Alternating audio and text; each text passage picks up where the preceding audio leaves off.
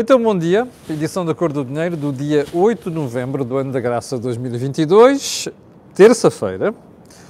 Antes de irmos ao programa, quero só lembrar que hoje é dia de think tank, mas hoje também é dia de pé de meia. Nós uh, estivemos a preparar o programa e, portanto, às 12 horas, mais coisa, menos coisa, vamos, vou estar aqui com a Dina Raimundo, a CEO do Twinkle, e a Sofia Cordeiro, diretora de operações, para, como sabe, a Twinkle é uma das parceiras da Cor do Dinheiro, a PFIP, a Associação Portuguesa dos Fundos de Investimento, Pensões e Património, é outra.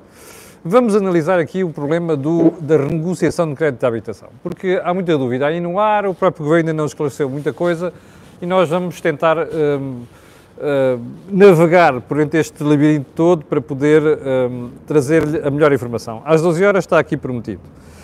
Antes de irmos ao programa também, quero só lembrar que este canal tem uma parceria com a Prozis, o que significa que quando for ao site fazer compras, ali na saída, tem uma coisa que diz assim, cupom promocional. Você carrega aí, escreve Camilo e sai de lá com um desconto de 10%. Vou lá. Agora sim, without further ado, let's do it. Período antes da ordem do dia. Vamos começar por onde?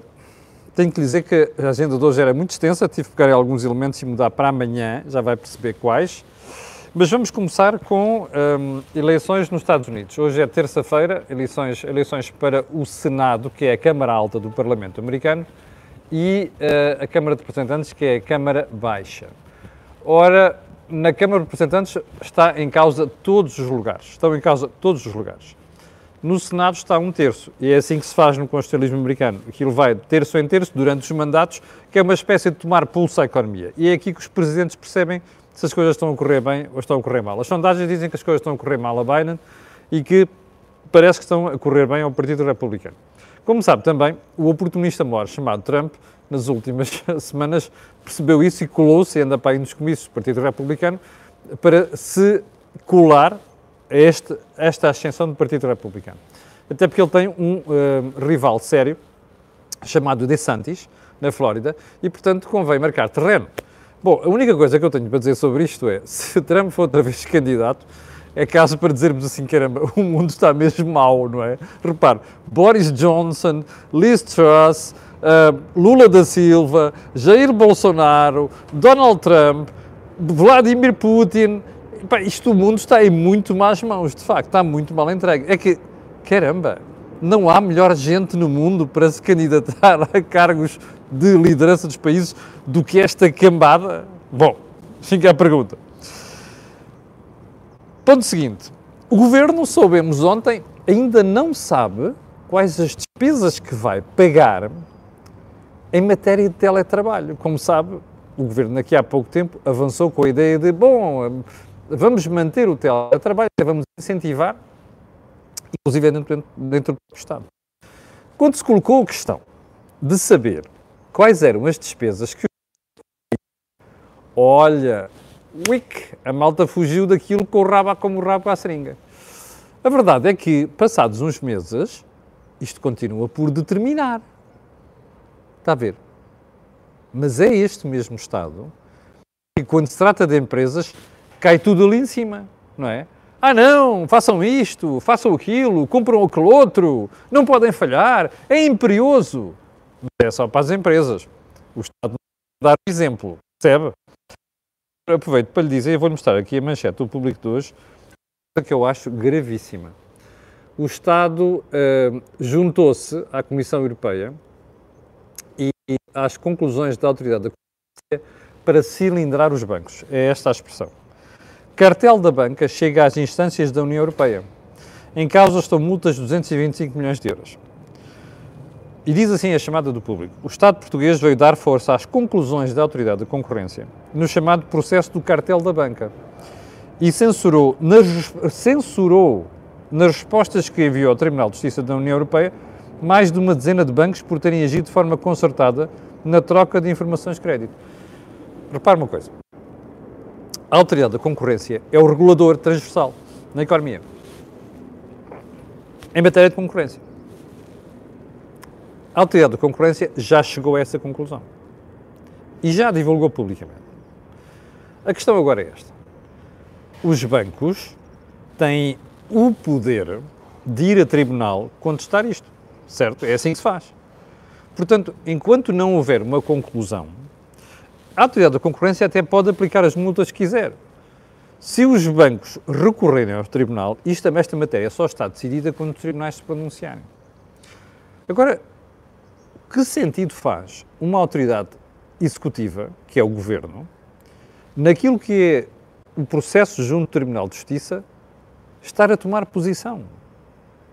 O governo não tem de o fazer. Pode remeter para as conclusões da autoridade da concorrência e dizer assim: olha, a autoridade da concorrência chegou a estas conclusões. O que o governo não deve fazer é tomar parte nisto.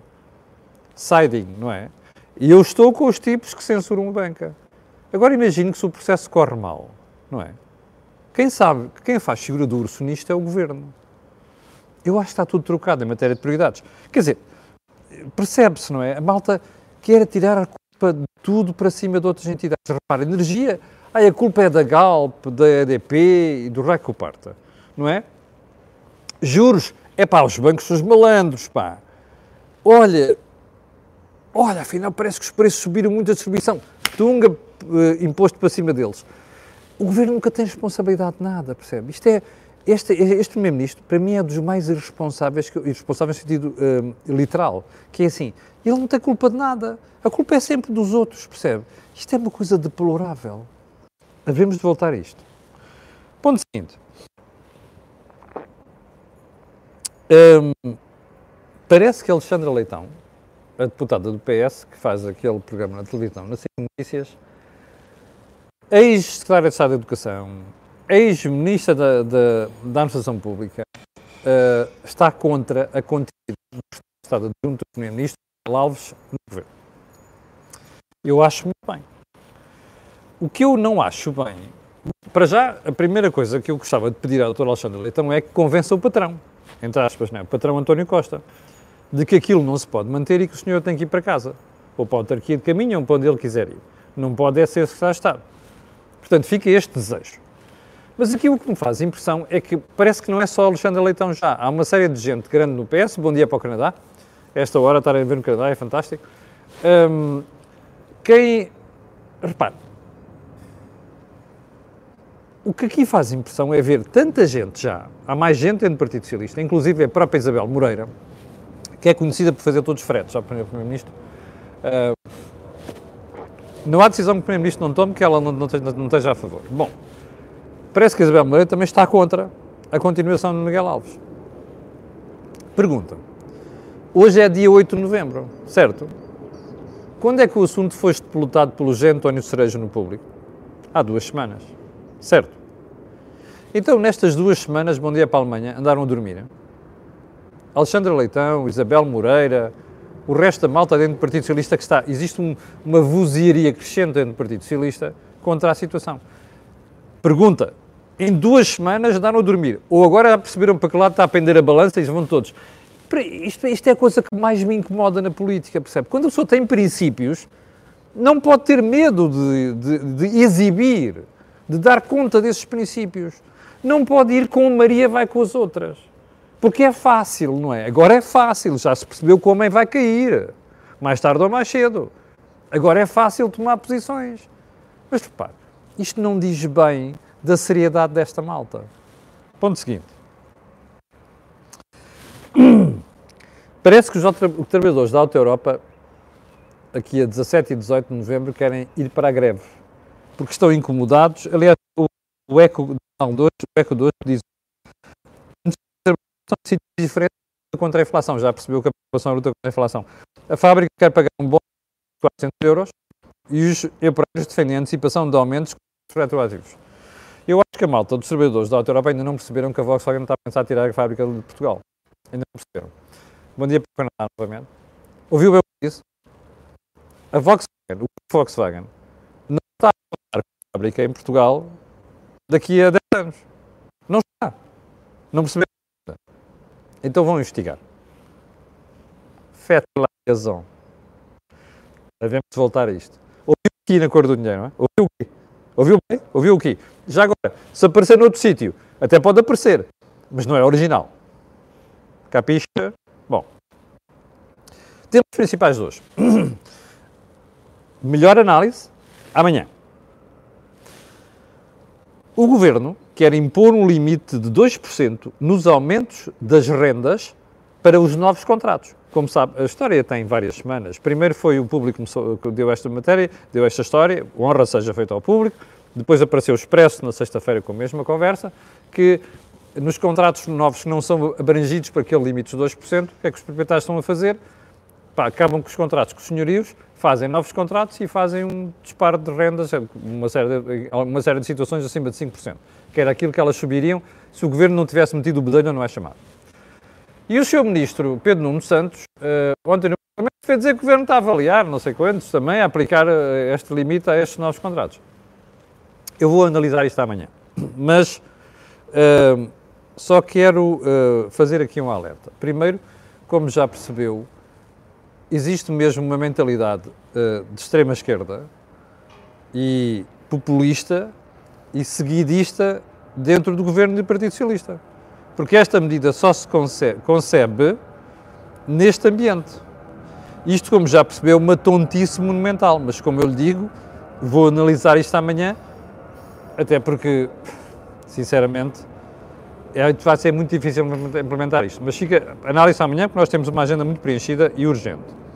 Segundo ponto, António Costa diz que Portugal vai antecipar a neutralidade carbónica e vai anunciar isto na COP que é a cimeira que está a decorrer em Sharm el-Sheikh.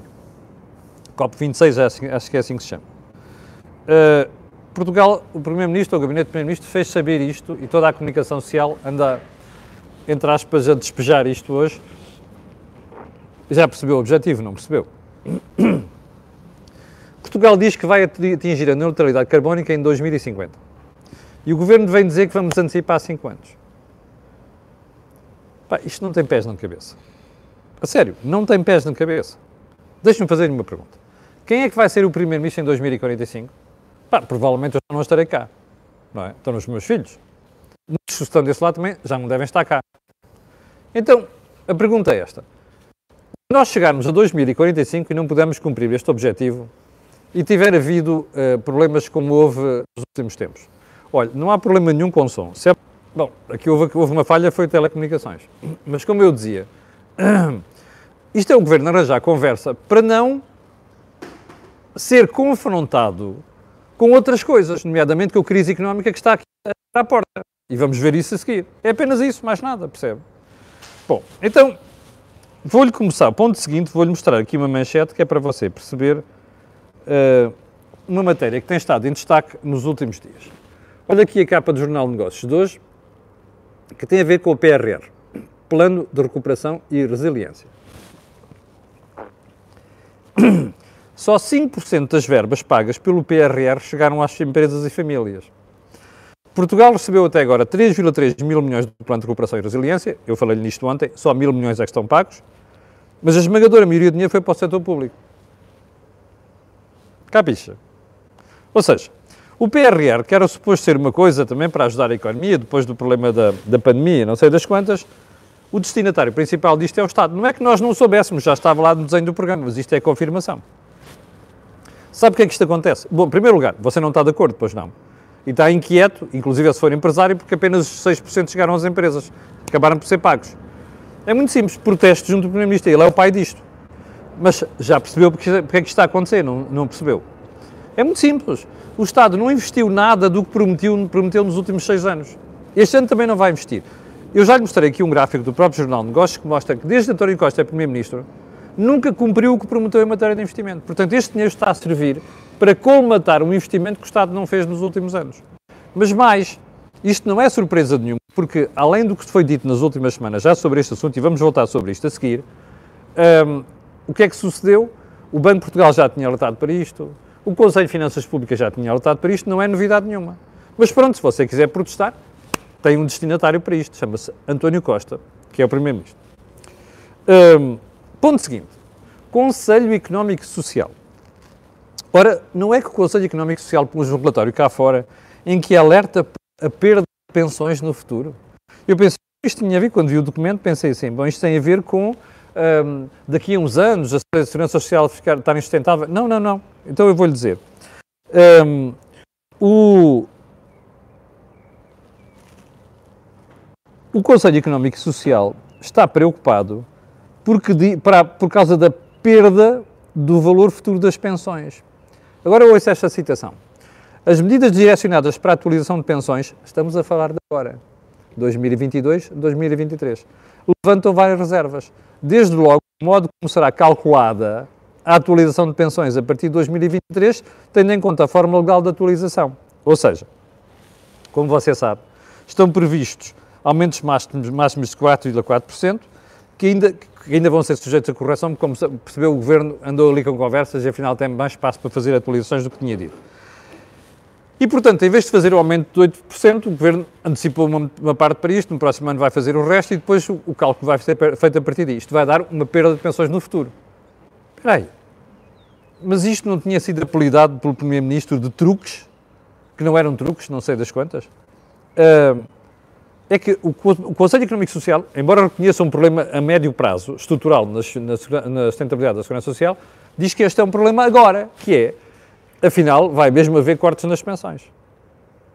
Afinal, não eram truques. E já agora, o Sr. Primeiro-Ministro tinha andado com a conversa toda que isto era conversa da direita.